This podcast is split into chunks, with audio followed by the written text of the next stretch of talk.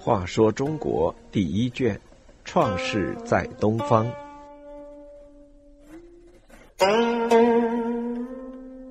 九十三，变随与物光。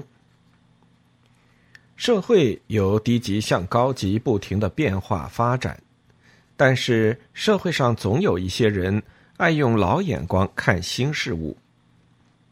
从夏末商初开始，改朝换代都要用流血的斗争来夺得。新兴的生气勃勃的诸侯或臣民，攻杀腐朽的倒行逆施的帝王，这本是推动社会进步的革命行动，但在某些人看来，却是为非作歹和大逆不道。为了逃避和反对新生事物，他们或者隐居。或者以自杀了结一生。古今中外，在历史转折的关头，都有一批这样的人。卞随和寤光就是夏末商初守旧厌新的代表人物。商汤准备伐桀的时候，曾经询问卞随此事应如何谋划，才能取得事半功倍的效果。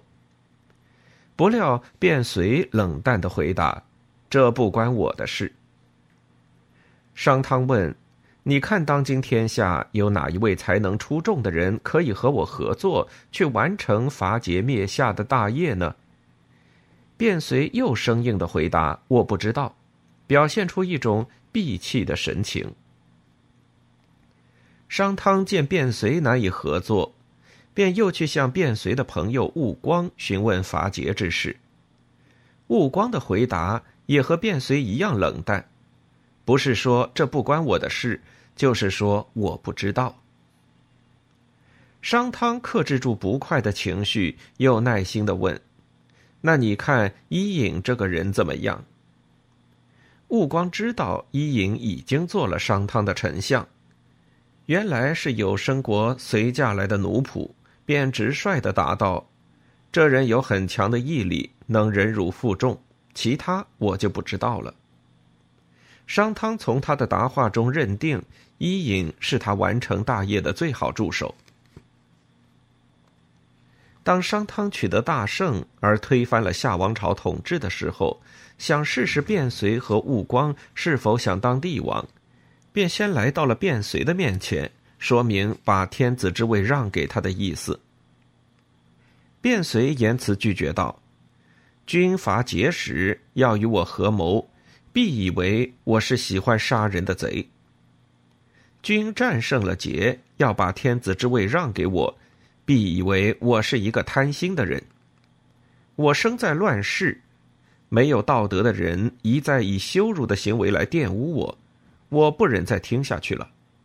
说罢，就快速的奔到一条名为洞水的大河旁，投河而死。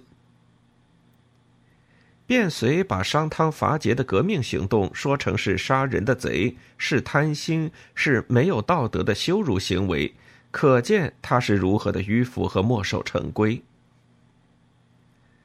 卞随投河自尽了，商汤又想试试寤光，他来到寤光面前陈述道：“有智谋的人进行策划，有军事才能的人进行攻夺，有仁义道德的人居帝王之位。”这是自古以来通行的法则。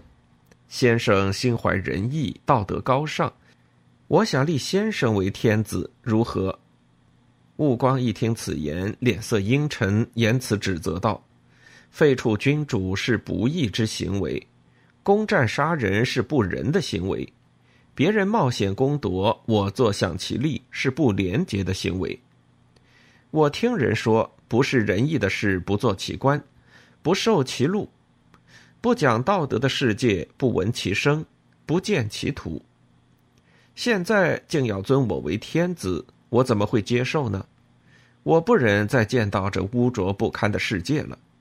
说罢，就跑到一条叫卤水的河旁，抱着一块大石头，沉没于河中。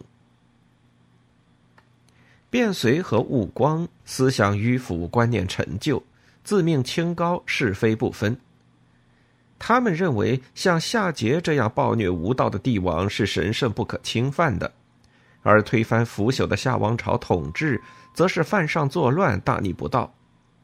他们不愿见到这污浊的世界竟投河自尽，了此一生。像卞随和寤光这样的人，每个时代都会出现。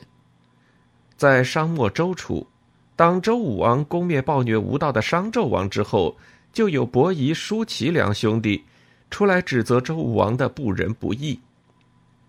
他们不吃周粮，竟然饿死在首阳山。